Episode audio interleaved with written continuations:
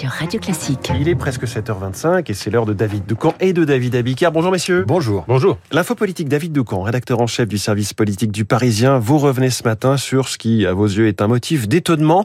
Le refus de Jean-Luc Mélenchon d'être lui-même candidat aux élections législatives. Oui, Jean-Luc Mélenchon a assuré qu'il ne serait vraisemblablement pas candidat. Est-ce que c'est une position tenable ou au contraire, justement, invraisemblable. Marine Le Pen, qui elle est candidate à Hénin-Beaumont, a déjà commencé à mitrailler. Je la cite.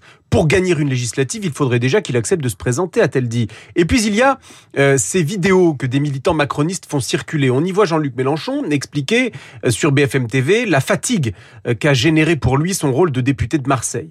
Cela veut dire monter et descendre du train sans arrêt, trois heures pour y aller, trois heures pour revenir, et à chaque fois avec la clim, explique-t-il à la télévision. Propagande marcheuse redoutablement efficace.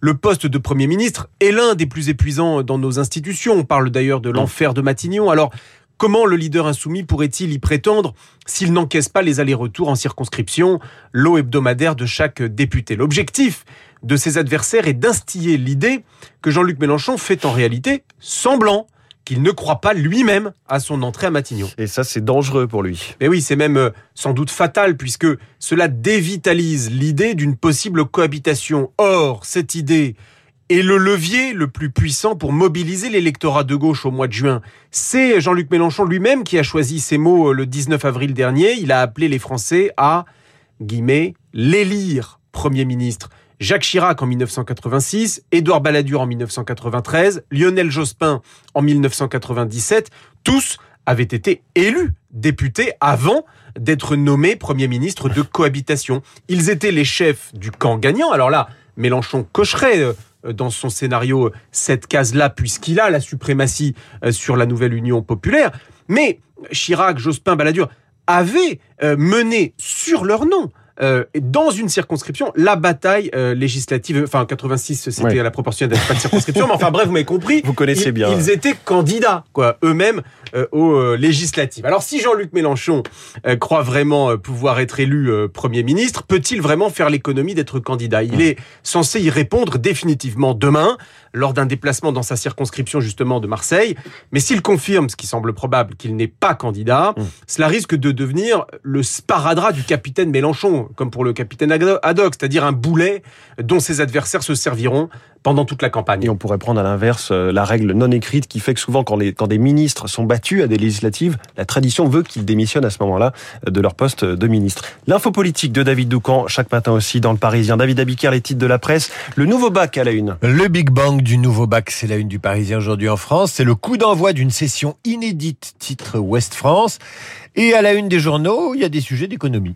La bourse, c'est le recul des marchés d'actions, une claque salutaire pour l'opinion. Le groupe de production TV de Stéphane Courby entre en bourse, c'est la une des échos. Le monde annonce pour sa part une tempête économique sur les pays émergents.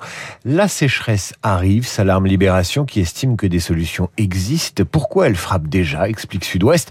Grippe aviaire, faire face au virus, c'est la une de la Croix. Quant au Figaro, il titre Macron face au casse-tête de l'après-Castex. Et la dépêche du midi précise la difficulté du casting Matignon. Chercher la femme. Merci David Abicard. À tout à l'heure 8h30. Bonjour Renaud Blanc. Bonjour François. Votre invité ce matin. Michel-Édouard Leclerc pour parler entre autres inflation et pouvoir d'achat. Une inflation à 4,8% et qui devrait encore grimper dans les mois qui viennent. Face à la hausse des prix dans les supermarchés, notamment sur les pâtes, les œufs, la farine ou l'huile, quelles sont les solutions que souhaite développer Michel-Édouard Leclerc? Faut-il créer, après le chèque énergie, le chèque alimentaire? La grande distribution doit-elle diminuer ses marges dans un certain nombre pour un certain nombre de produits? Michel-Édouard Leclerc, mon invité, 8h15, une demi-heure plus tard, Esprit Libre avec Guillaume Durand. Euh, Guillaume qui reçoit le philosophe Pascal Bruckner, Esprit Libre, euh, juste après la revue de presse de David Abiker. Vous n'oubliez pas les spécialistes dans une dizaine de minutes. Nous sommes mercredi et le mercredi, c'est cinéma sur Radio Classique. Euh, cinéma avec Bruno Kras, bien sûr. Et cette semaine, dans la sélection de Bruno, je le cite, un chef-d'œuvre. Mais je ne vous en dis pas plus.